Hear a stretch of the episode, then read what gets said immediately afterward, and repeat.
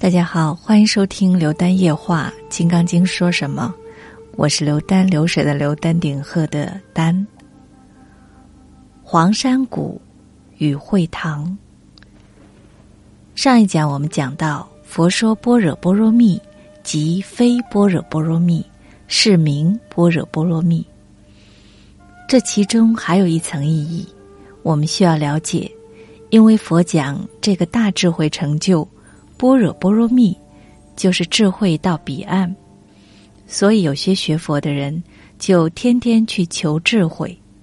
般若波罗蜜即非般若波罗蜜，成佛的那个智慧，不要向外求，它并不离开世间的一切，世间法就是佛法，任何学问、任何事情都是佛法，这一点要特别了解。千万不要认为般若波罗蜜有一个特殊的智慧，会一下蹦出来开悟。很多人都有这个错误的观念。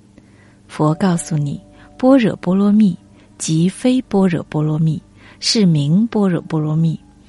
一切世间的学问、智慧、思想，一切世间的事，在在处处都可以使你悟道。所以，禅宗悟道的人。有几句名言：“青青翠竹，稀是法身；郁郁黄花，无非般若。”般若在哪里呢？到处都是。中国的禅宗专以《金刚经》为主体，有人因而开悟，也并不是念《金刚经》开悟。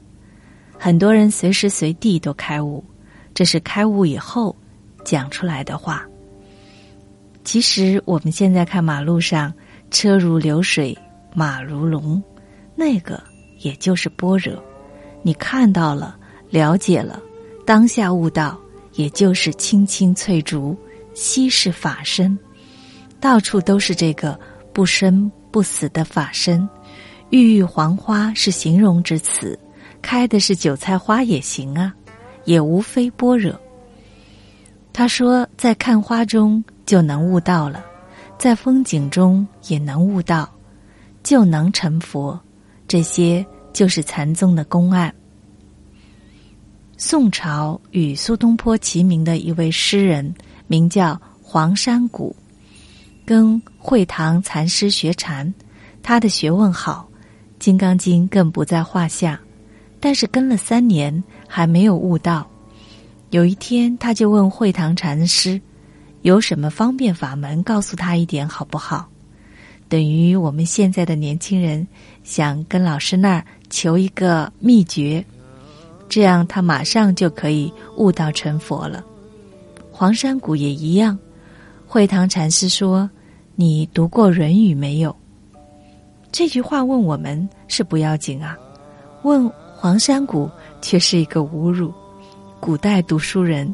小孩时代就会背《论语》了，可是既然师傅问了，黄山谷有什么办法，便只好答：“当然读过了。”师傅说，《论语》上有两句话：“二三子，我无隐乎尔。”二三子就是你们这几个学生啊。孔子说：“不要以为我隐瞒你们了，我没有保留什么秘密。”早就都传给你们了。黄山谷一下子脸就红了，然后又变绿了，告诉师傅自己实在不懂。老和尚便一拂袖出去了。他哑口无言，心中闷得很苦，只好跟在师傅后面走。这个会堂禅师一边走，没有回头看他，晓得他也会跟着来的。走到山上。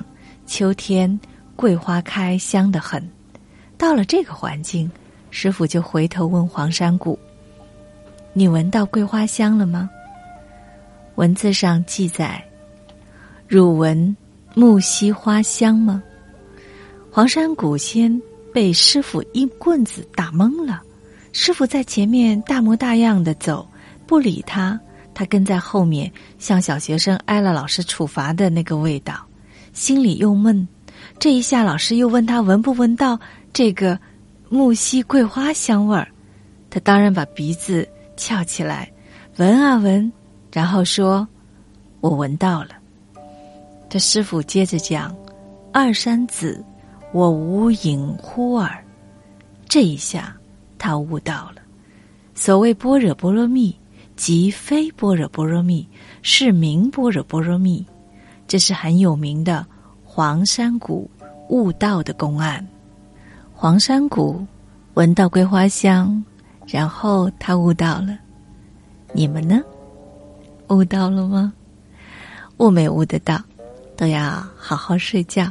今天的《金刚经》说什么就聊到这儿，感谢各位的收听与陪伴，我是刘丹，明晚再见，晚安。